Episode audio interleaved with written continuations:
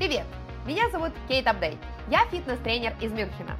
Вы слушаете мой подкаст FitLab о здоровом образе жизни, основанном на научных исследованиях. Тут я буду разбирать и обсуждать вместе с вами различные тренировочные и психологические моменты, делиться рекомендациями по тренировкам, здоровому питанию, эмоциональному благополучию и другими аспектами здоровья. И поэтому подписывайтесь, чтобы не пропустить новый выпуск. Тема этого выпуска стала лидером голосования, который я провела в своих соцсетях. Часто ко мне как тренеру приходят с запросом классическим «как сбросить лишний вес?», но также часто бывает и наоборот. Есть люди, кто хочет набрать вес и мышечную массу. И причина этого желания порой бывает не менее серьезной, чем у тех, кто хочет похудеть. Так что сегодня я расскажу о проблемах худых и их обесценивании. Располагайтесь поудобнее и приятного прослушивания. Я уверена, что после этого эпизода вы пересмотрите свои взгляды по отношению к худосочным людям. Не забудьте в конце выпуска поставить оценку этому эпизоду и написать ваш отзыв, насколько данная тема вас затронула и заинтересовала в целом. А мы начинаем. Когда кошка садится к тебе на колени, ее лапы проскальзывают в щель между бедрами – Тогда, чтобы удержаться у тебя на коленях, она вонзает тебе в ноги свои когти. Иногда на американских горках ты не чувствуешь себя в полной безопасности. Ремни не затягиваются до конца. Почти каждый может победить тебя в драке, потому что в 9 из 10 случаев человек просто поднимет тебя и уронит на землю. Эти и другие похожие истории я нашла, когда собирала материал для этого выпуска. На первый взгляд они могут показаться абсурдными, ну или чем-то, с чем может столкнуться только ребенок, например. Но для худых людей все это ежедневная реальность. Культура красоты, которой не угодишь. Наша культура, к сожалению, двулична. Вокруг люди говорят о боди-позитиве и о том, что человека надо принимать и не судить за особенности его внешности, но зачастую это заканчивается всего лишь разговорами. Конечно, сейчас на обложках журналов и в рекламе можно встретить и модели плюс сайз, и людей с особенностями кожи, и крайне стройных мужчин, далеких от образа древнегреческого бога. Но это скорее исключение, чем правило. А в жизни эта ситуация еще хуже – причем, если шутки, насмешки над людьми с лишним весом уже стали неприличными и осуждаемыми в обществе, худым на подобные шутки даже и обижаться нельзя. Над тощими шутят, что их можно унести ветром, называют дрыщами или дистрофиками. На худого человека, например, в спортзале будут смотреть с неким таким пренебрежением, с недопониманием, да что ты тут забыл, ты даже гантель поднять не сможешь, зачем тебе силовое упражнение, что ты делаешь вообще в этой зоне, да, силовых, силовых тренингов. Иди как бы отсюда вот на аэробику, на кардио, там тебе самое место. А в это время со страниц журналов на них смотрят мужчины и женщины атлетического телосложения, как будто говоря, ты не такой, как мы, и тебе не место среди нас. Дети – главные жертвы идеального тела. Навязывание норм красоты – начинается, как ни странно, с раннего детства. Иногда оно принимает более жесткие формы. В случае с очень худыми детьми это принудительное кормление и травля. Иногда это навязывание проявляется в довольно мягкой форме. Родители обсуждают и оценивают внешности знаменитостей, например, актеров, читают сказки о прекрасных принцессах и учат дочерей выглядеть женственно. Через подобные практики да, вот этой призмы, у большинства девочек складывается представление о том, как должна выглядеть правильная девочка. С мальчиками ситуация аналогичная. Им приходится быть похожими на храбрых, смелых рыцарей. Кожа до кости, суповой набор, жертва концлагеря, дистрофик, тебя хочется покормить. Такое часто можно услышать от сверстников и, в общем-то, даже от родственников. Часто здоровые дети могут казаться слишком худыми. Если ребенок активен и хорошо развивается, то беспокоиться не о чем. Есть специальные таблицы, разработанные ВОЗ, где можно посмотреть, насколько вес ребенка соответствует нормам его возраста. Регулярное посещение педиатра также поможет уменьшить беспокойство. Откармливать силой никого не надо.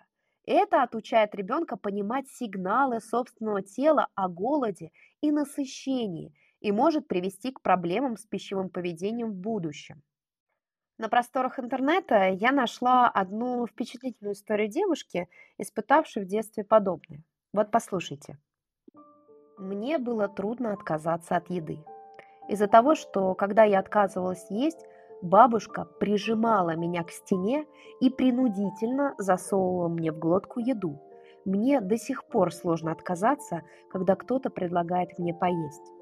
Даже если это предложение мягкое и ненастойчивое, а у меня нет времени на то, чтобы обедать, мне гораздо проще согласиться, чем сказать «нет». Я заедаю стресс. Из-за того, что окружающие от родителей до ровесников постоянно донимали меня из-за моей худобы, сейчас при любом стрессе мне хочется есть.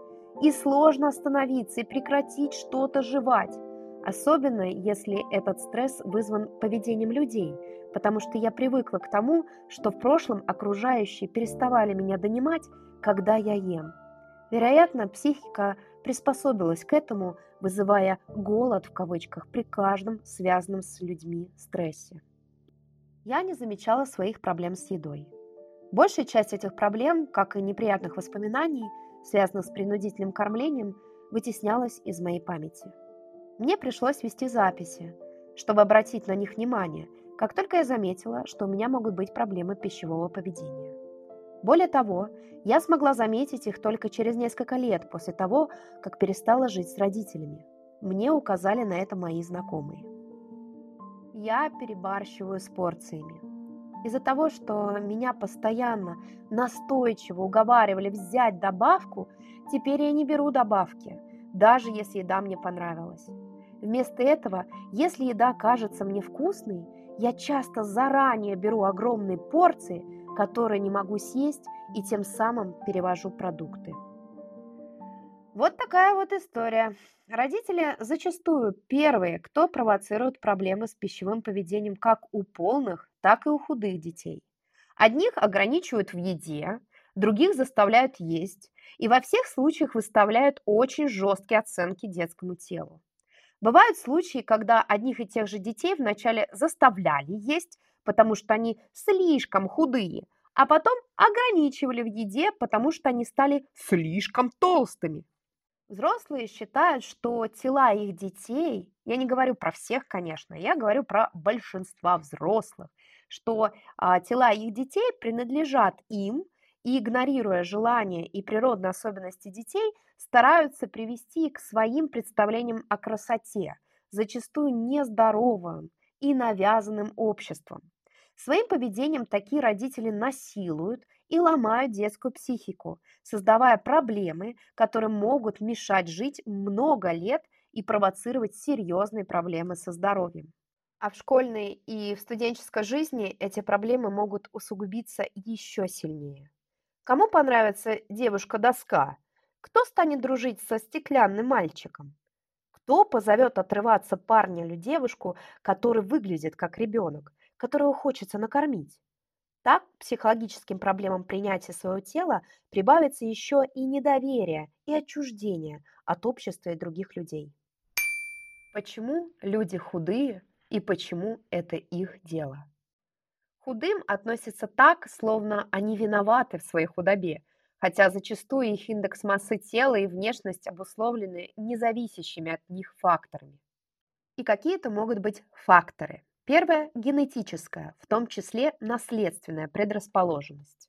Люди с телосложением эктоморфа – это высокие, худощавые, со слабо выраженными мышцами и слишком быстрым метаболизмом, чтобы что-то успевало откладываться в теле – это те, кто может съесть, например, торт и не поправиться ни на грамм. Большой вклад вносит наследственность и генетика. Людям, например, азиатского происхождения свойственно иметь меньший рост и вес, чем людям западным. Люди, родившиеся в семье, где все очень худые, с большой вероятностью тоже будут худыми. Дети до начала полового созревания также могут выглядеть слишком худыми и пугать, конечно, своих бабушек. Это абсолютно нормально, если нет жалоб на проблемы со здоровьем. Следующий фактор– это размер желудка. Еще одна особенность, которую человеку сложно изменить, это размер желудка. Довольно просто понять, что желудок у низкого и тощего человека меньше, чем желудок двухметрового толстяка. Но некоторым людям, дающим советы в стиле «надо просто больше есть и будешь выглядеть нормально», почему-то в это сложно поверить. Следующий фактор – это отсутствие чувства голода. Многие люди с нейрологическими отличиями могут не чувствовать голода. Иногда эта способность может вернуться после сильного истощения а у некоторых подобные проблемы сохраняются на всю жизнь. Поэтому бывают люди, которые могут часто забывать поесть. В отличие от анорексии, которая выражается в отсутствии аппетита, отсутствие голода как такового не означает, что человек не хочет есть или испытывает отвращение к пище. Он может с удовольствием съесть большую порцию любимой картошки фри, а потом на целые сутки вообще забыть о том, что надо съесть что-то еще, потому что он не чувствует физиологической потребности в еде. Четвертый фактор– это ускоренный метаболизм. Слишком быстрый обмен веществ может быть одной из причин странной, а иногда и болезненной худобы. Несмотря на то, что в интернете есть множество советов о том, как повысить или понизить метаболизм, изменив режим питания, все, к сожалению, не так просто. Если бы люди, людям всем этим удавалось сделать это самостоятельно, многие из них не мучились бы много лет, пытаясь изменить свой вес и не обращались бы к нутрициологам или диетологам. Причины ускоренного обмена веществ могут быть самыми разными, начиная от генетических особенностей и заканчивая последствием заболеваний. Иногда худоба, вызванная ускоренным метаболизмом, вызывает проблемы медицинского характера, иногда нет. Но в любом случае это не то, на что человек способен влиять силой мысли. Следующий фактор – расстройство пищевого поведения, РПП. Некоторые люди не могут набрать вес из-за проблем пищевого поведения. Бывают они вызваны воспитанием, точнее попытками родственников заставить ребенка потолстеть. У других людей эти проблемы могут выражаться иначе и иметь иную природу. Под подобные проблемы попадают некоторые виды анорексии, расстройства, выражающегося в отсутствии аппетита, которые тоже могут быть вызваны окружением. Навязыванием норм поведения в консервативной среде, согласно которым хороший аппетит у женщины считается признаком вульгарности. Анорексия – это расстройство, которое в тяжелой форме может предоставлять угрозу для жизни и привести к госпитализации. Кроме того, виды анорексии, вызванные психологической травмой, практически невозможно вылечить без помощи психиатра или психотерапевта. Проблема пищевого поведения – это несознательный выбор – а бессознательная реакция людей на физическое или эмоциональное насилие в семье или на давление общества, которое навязывает нормы красоты. Шестой фактор – это проблема пищевого поведения, вызванная сенсорной непереносимостью. Некоторые люди, особенно те, чей мозг работает нетипичным образом, не могут есть определенные виды продуктов из-за сенсорной чувствительности – Чаще всего из-за текстуры этих продуктов, реже из-за их цвета, запаха или температуры. Например, некоторые аутичные люди признавались, что им было бы проще, если бы им сдирали кожу с пальца или если бы их избивали, чем если бы им пришлось есть пищу с неоднородной текстурой. Вы только себе представьте, да, сравнение? Вот, да. Но это никак не связано с тем, насколько человек голоден и тем более не признак избалованности – Сенсорная непереносимость такая же физиологическая непереносимость, как, например, аллергическая реакция. Люди физически не переносят пищу определенной текстуры, что может привести к проблемам пищевого поведения, особенно если человека пытались заставить эту пищу принимать. Следующий фактор – это анорексия, вызванная приемом препаратов. Некоторые препараты могут оказывать на определенных людей побочные действия в виде снижения аппетита или отвращения к еде. К подобным препаратам относятся в том числе некоторые антидепрессанты, лекарства, необходимые для диабетиков, и препараты от эпилепсии. Ну и заключительный фактор – это последствия различных заболеваний. Различные психические и физические заболевания могут стать причиной чрезмерной худобы. Очень часто люди, страдающие раком, туберкулезом или даже перенесшие тяжелую инфекцию, сбрасывают вес или сталкиваются с теми видами анорексии, причиной которых не являются социальные и психологические факторы. Точно так же к худобе могут привести различные психические и нейрологические заболевания и расстройства, напрямую не связанные с проблемами пищевого поведения. Например, человек может забывать о пище, находясь в состоянии хронической депрессии или страдая болезнью Альцгеймера. В общем, обвиняя человека в худобе и советуя ему просто набрать вес, вы тем самым, возможно, обвиняете человека в заболеваниях, от которых он страдает, в том числе в смертельно опасных. И сейчас мы подошли к еще одной интересной части выпуска сегодняшнего эфира, которая звучит так. Почему из худобы делают проблему? Вне зависимости от того, чем вызвана худоба, болезненна она или нет, сколько лет худому человеку и является ли он вашим родственником, важно помнить одно, что тело человека принадлежит только ему. Именно непонимание этого простого фактора приводит к дискриминации людей с нетипичным весом. Движение за права полных, толстых, как хотите это называйте, очень развито, поэтому их проблемы известны в обществе, особенно на Западе или в левых или либеральных кругах в России. В общем, намного лучше, чем проблемы худых. Даже многие сторонники бодипозитива считают, что у худых не может быть проблем или что эти проблемы незначительны по сравнению с проблемами полных. Но, несмотря на определенные привилегии, которые есть у худых, их жизнь не так уж и проста, как может показаться на первый взгляд. Многим из них с детства навязывают неспособность жить нормальной, полноценной жизнью в своем теле. Они зачастую становятся жертвами давления и таких неприятных процедур, как принудительное кормление, о котором рассказывала выше. Но проблемы худых во взрослом возрасте не ограничиваются последствиями психологических травм, нанесенных в детстве – ведь мир рассчитан на людей со средним весом, соответствующим нормам красоты.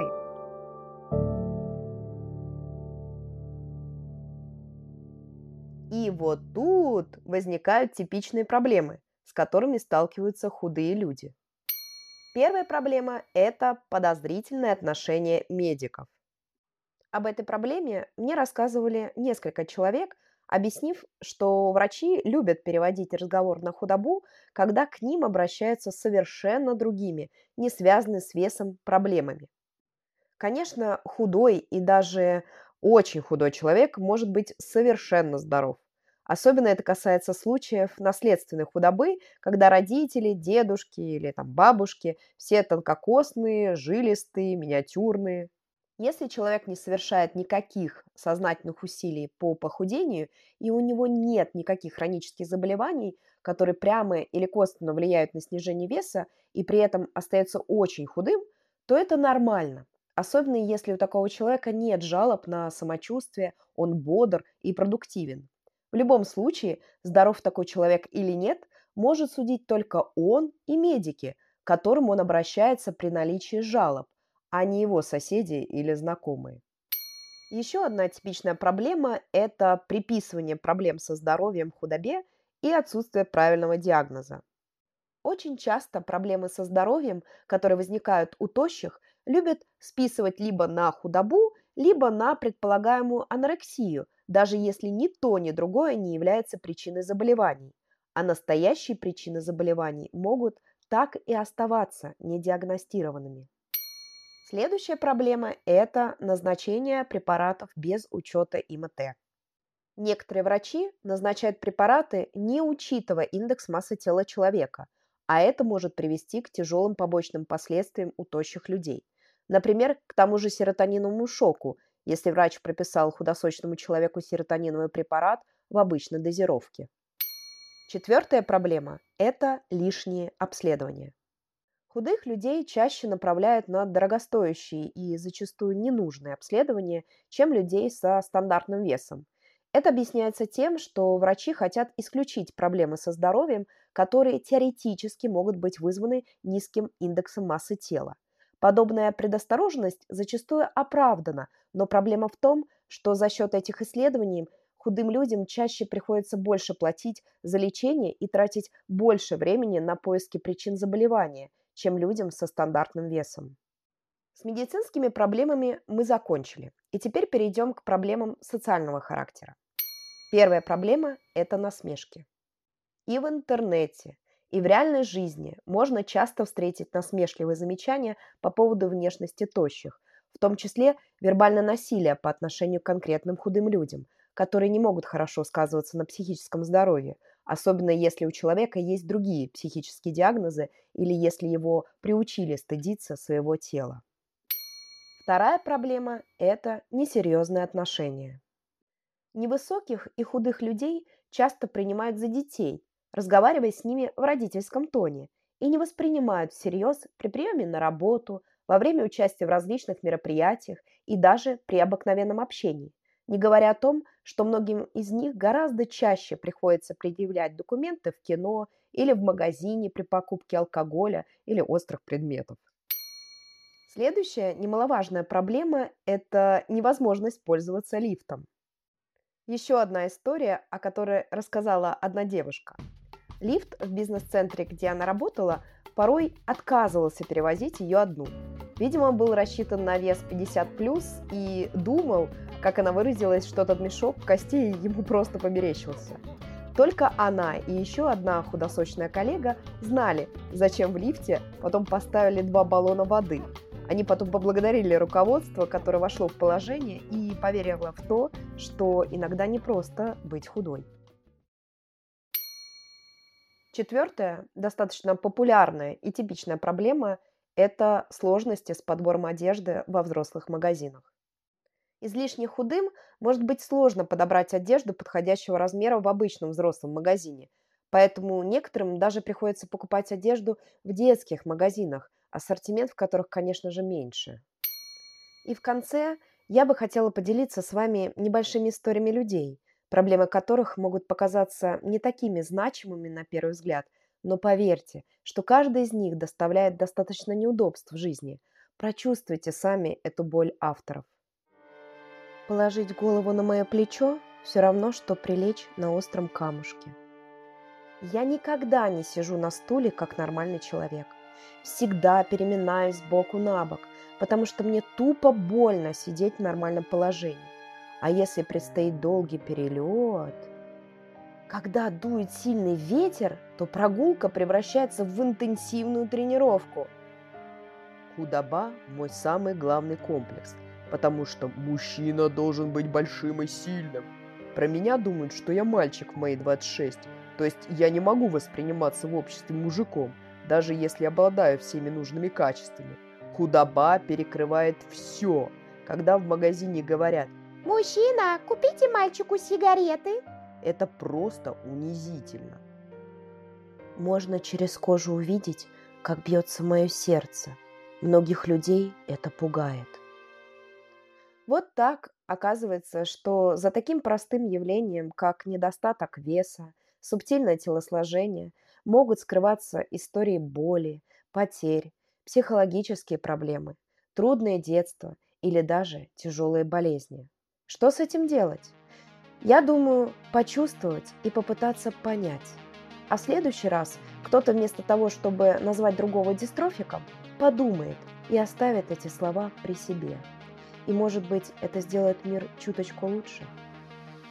На этом все. С вами была фитнес-коуч Кейт из Мюнхена и ее подкаст FitLab. Благодарю вас, что вы прослушали этот выпуск до конца. Надеюсь, что для себя вы узнали что-то новое, вам было полезно и интересно. Ставьте оценку этому выпуску, а также мне будет безумно приятно получить от вас обратную связь.